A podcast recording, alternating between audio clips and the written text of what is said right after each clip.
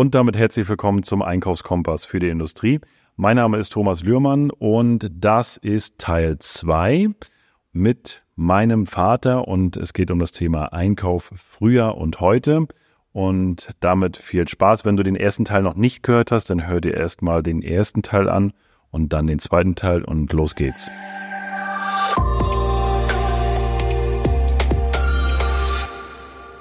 Also ich muss dazu sagen, mit den Lieferanten hatten wir immer ein persönliches Verhältnis auch aufgebaut. Nicht gleich zu Anfang, aber irgendwie kam das so, äh, dann kamen die Lieferanten mal zu uns oder wir zu denen und man hat da auch eine Beziehung aufgebaut. Man kannte sich, man hat auch mal zusamme gefeiert und ich meine, sicherlich ändert das nichts, aber es ist immer schon besser, wenn man sein Gegenüber kennt, man weiß, der zahlt und der liefert pünktlich, also ne, gegenseitiges Vertrauen aufzubauen und weißt ja selbst, welche Firmen wir da hatten und wir kannten ja die meisten Einkäufer, du wirst ja später auch mit ein, man kannte sich und wenn ich angerufen hatte, Mensch, du kannst du mal schnell, dann haben die auch mal eine Tafel Blech äh, fix vorbeigebracht, obwohl sich das nicht gelohnt hatte. Ne? Das, das macht ein guter Lieferant eben und macht einen guten Lieferanten aus. Ne? Und es ist zwar jetzt nicht ein so dass er das immer, aber er hat mal eine Ausnahme gemacht, weil wir mal in Not waren ne, und selber nicht konnten. Also wir hatten ja damals auch noch kein LKW, dass wir selbst Material holen konnten. Ne.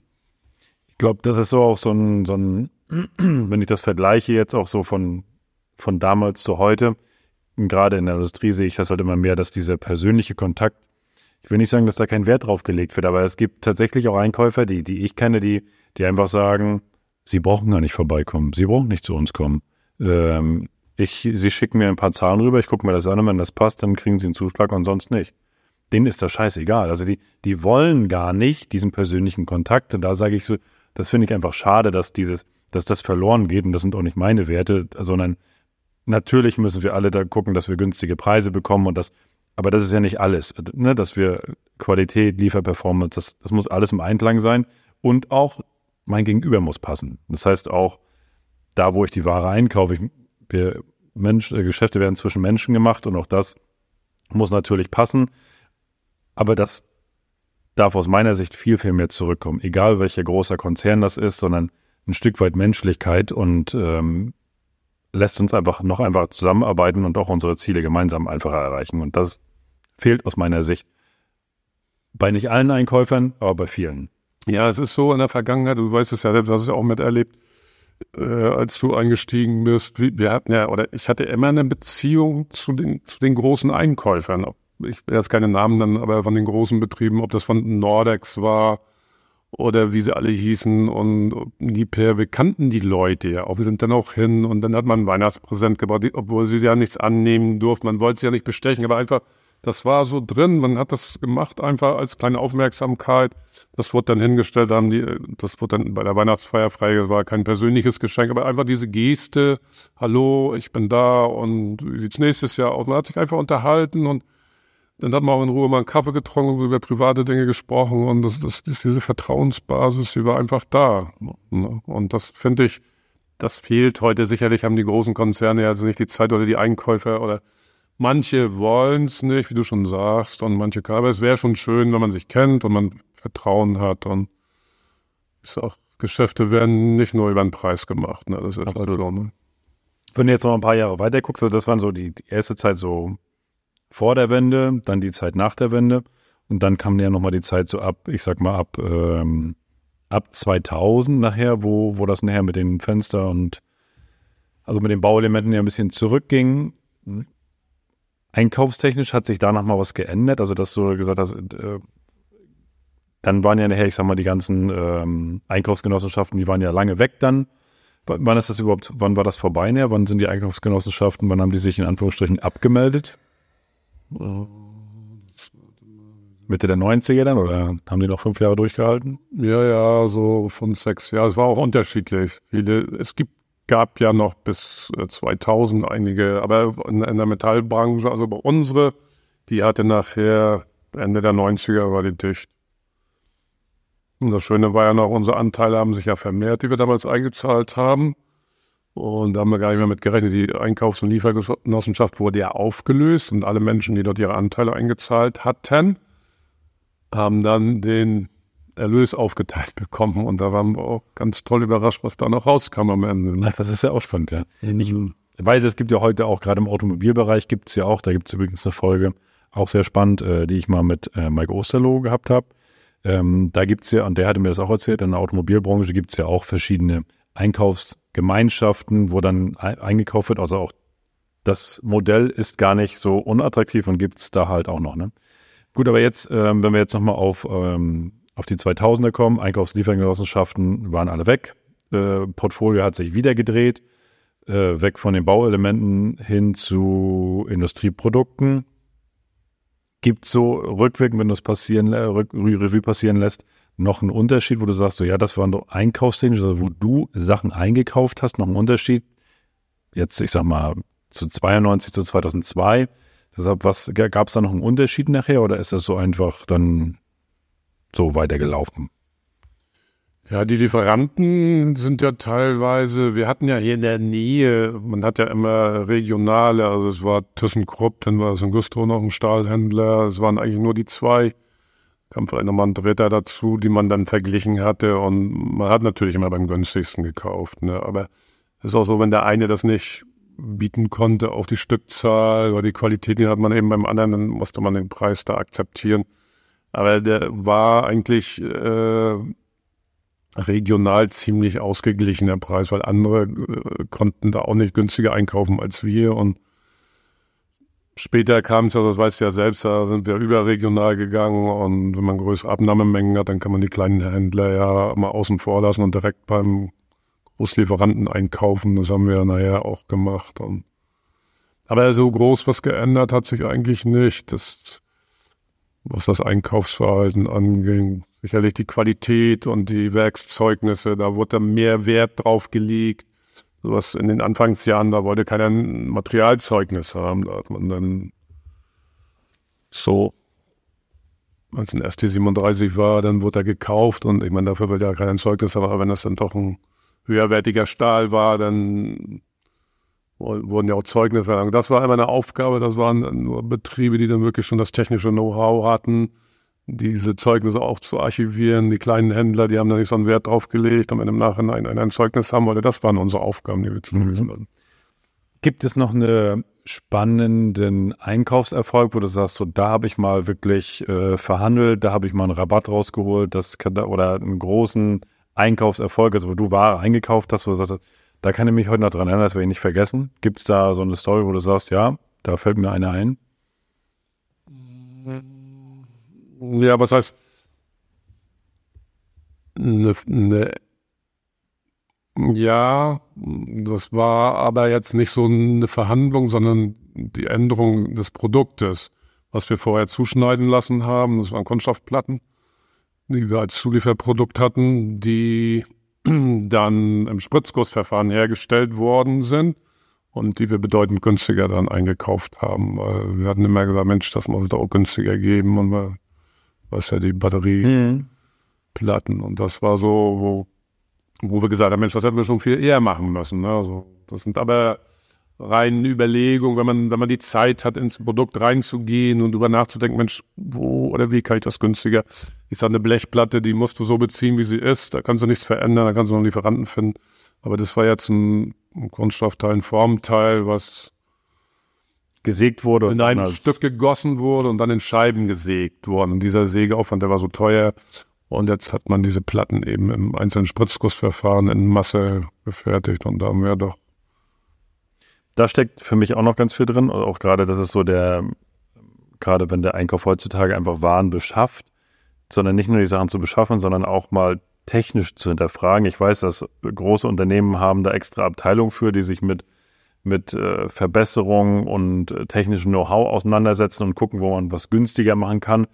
Ich finde aber auch, dass da A, auch der Einkäufer mit drauf gucken kann und du brauchst auch immer einen guten Lieferanten, der dann auch selber die Initiative ergreift, so wie du das gemacht hast und sagt, Mensch, da geht doch was einfacher und günstiger und weil am Ende hab, profitiert ja mein Kunde davon auch, wenn ich meine Waren günstiger beziehen kann, kann ich, kann ich meine Produkte auch günstiger weiterverkaufen an meinen Kunden. Der Kunde kann seine Produkte wieder günstiger verkaufen und am Ende profitieren alle von.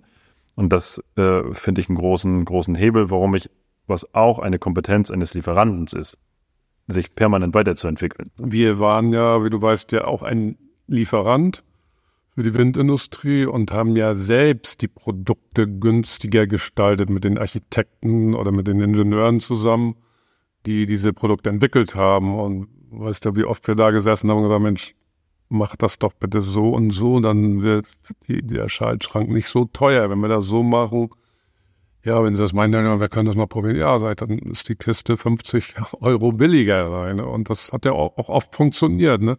Und das, da sind die äh, Auftraggeber auch sehr dankbar für gewesen. Ne?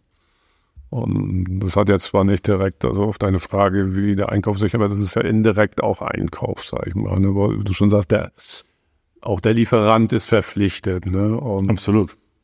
Alle müssen mitdenken. Ne? Gibt's ein Fehl oder ich sag mal eine ein, eine missglückte Bestellung, die dir nur einfach, wo du sagst, was, das werde ich nicht vergessen. Außer die, außer meine, die, die erwähne ich gleich nochmal. Ich habe nämlich auch eine. Außer meine, hast du selber eine, äh, die, wo, die dir einfach, wo du sagst, da kann ich mich heute noch dran erinnern. Also wir haben eine gemeinsame Story, die erzähle ich gleich nochmal, also bleib dran. Aber äh, hast du noch eine, wo du sagst, so, ja, da habe ich dies, das werde ich nicht vergessen, bis heute nicht. Ähm. Ja, das war dann eine missglückte Bestellung. Das war, waren mal Bauelemente. Fenstertüren? Fenster. Mhm. Wir hatten mal für eine Familie ein Eigenheim, ein großes Bauernhaus eigentlich ausgestattet mit Fenstern in der Farbe Moosgrün. Und nach einem Jahr kam die Hausdame zu uns und sagt, Herr Lührmann, wir wollen unsere Scheune auch noch ausbauen. Da möchte ich die gleichen Fenster reinhaben. Das Haus stand aber 50 Meter weiter weg. So. Aus irgendeinem Grunde hatte ich das Moosgrün, was da schon vorhanden war in ihrem richtigen Wohnhaus, mit der neuen Bestellung, da hatte ich aus Versehen Tannengrün bestellt. Wenn man jetzt zehn Meter vor den beiden Häusern steht, sieht man den Unterschied kaum. Aber die Hausherren war da sehr akribisch und wir waren fertig mit dem Einbau der Fenster und die Dame kam abends nach Hause und da war es passiert. Da mussten wir die Fenster alle wieder ausbauen. Zum Glück waren die noch nicht eingeputzt, nur ausgeschäumt. Und ja, das war so mein Mist, also mein größtes Missgeschick im Einkauf, sagen wir mal. Was war da so eine, ich sag mal, so eine Ladung Fenster für so ein Haus? Was, was ist das so ein Einkaufswert gewesen? 10.000, 20.000? Ja, so 20.000. Okay.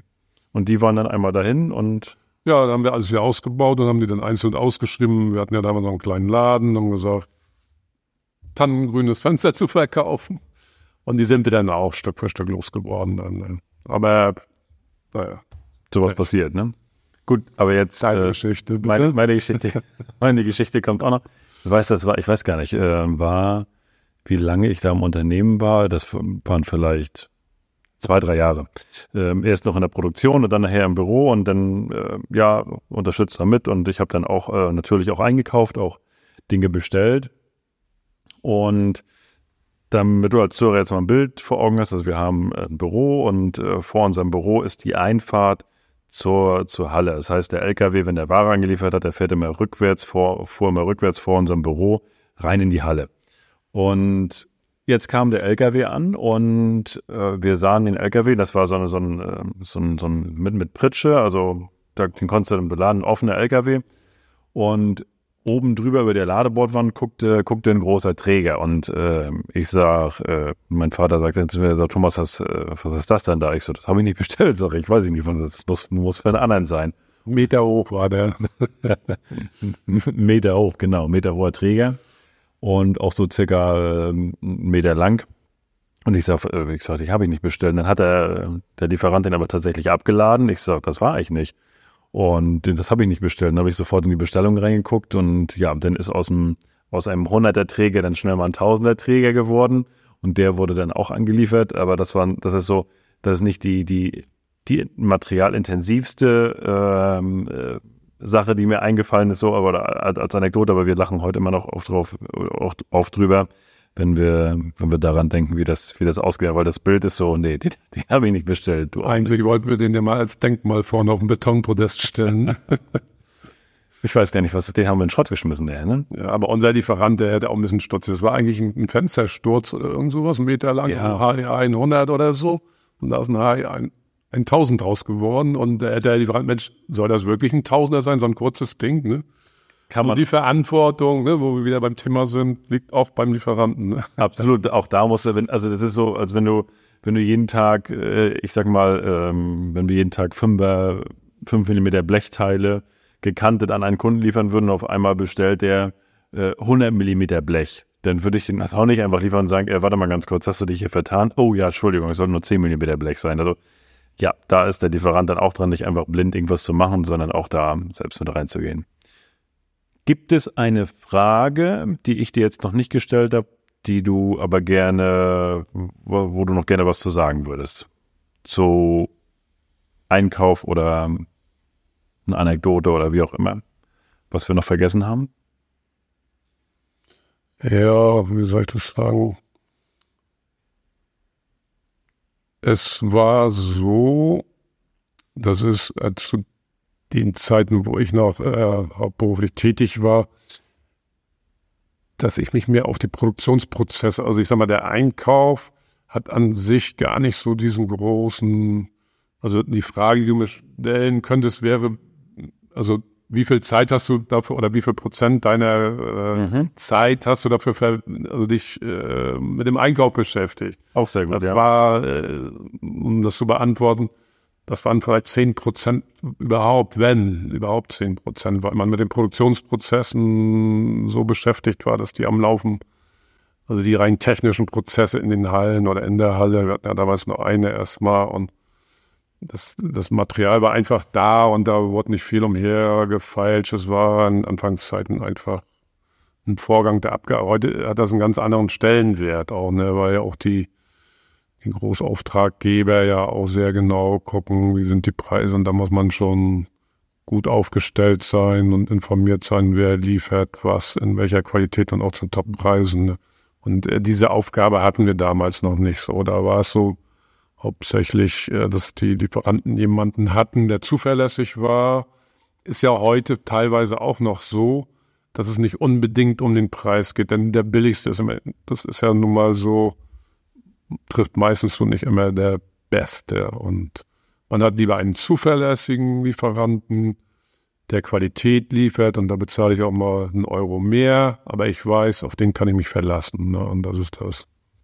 Absolut. Ich glaube, das ist ähm, bei vielen kleinen, also das, ich glaube, das ist ein Thema, was, was der Größe geschuldet ist, auch der Größe des Unternehmens. Ich glaube auch, dass es heute noch einige Unternehmen gibt, die da auch nicht, also gerade kleinere, ich sag mal Handwerksbetriebe, die da nicht so viel Wert drauf legen auf den Einkauf, die das auch echt noch vernachlässigen, aber auch nicht mehr so wie damals, weil der Druck ist ja viel größer, sowohl von der Privatkundschaft als auch von der Industrie muss ich mich ja zwangsweise mit allen Prozessen auseinandersetzen, nicht nur im Produktionsprozess, sondern ich muss auch meine Kosten und Co. auch im Einkauf im Blick haben. Deswegen, glaube ich, sind auch da die Unternehmen viel, viel mehr gezwungen als damals.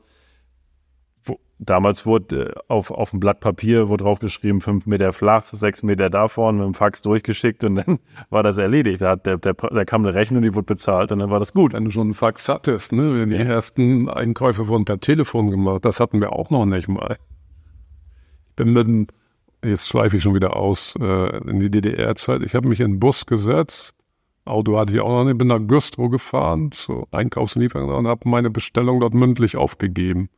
So war das. Und nachher, Per, Telefon? ja, da hatte der Onkel hatte eins, aber den wolltest du dann auch nicht auf den Sender gehen. Und nachher hatten wir ja selbst eins, weil meine Frau war Krankenschwester und dann haben wir ein Telefon gekriegt und dann konnte man ja auch schon mal anrufen. Und Ohne dann kam Telefon. das Fax und dann konnte man ein bisschen was aufschreiben und so ging das aber Fax, dann kam der PC und ja.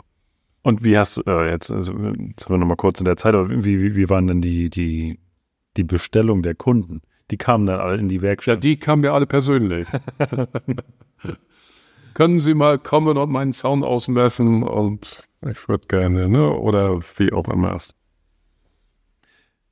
Also auch für mich ist das ähm, immer wieder nochmal interessant, weil wir haben uns so über, natürlich kenne ich auch ein paar Stories so aus der Zeit, aber so in der Tiefe haben wir uns über, über das Thema Einkauf auch noch gar nicht so unterhalten. Von daher war das für mich auch eine sehr, sehr, sehr spannende Folge. Ich ähm, danke dir für, für die Zeit und für das Interview. ähm, dass ich erst jetzt drauf gekommen bin, dass wir mal einen Podcast machen. Das ist eigentlich viel zu spät. Mal gucken, ob, es, äh, ob uns dann noch mal andere Themen einfallen. Denn du hast ja auch sehr viel Erfahrung über die Jahre gesammelt. Danke, dass du heute mein Gast warst und äh, ja, danke, Papa. Ich danke auch, mein Sohn. Es war sehr spannend und aufschlussreich. Ja, und wenn da für dich auch was dabei gewesen ist, äh, wo du sagst, Mensch, ähm, Wahnsinn, was da damals so los war und dann hast du vielleicht auch den einen oder anderen Ansatz mitgenommen, was du vielleicht auch auf heute übertragen kannst oder weißt, was du auf gar keinen Fall machst. Und äh, ich wünsche dir viel Spaß wie immer bei der Umsetzung und bis zur nächsten Folge.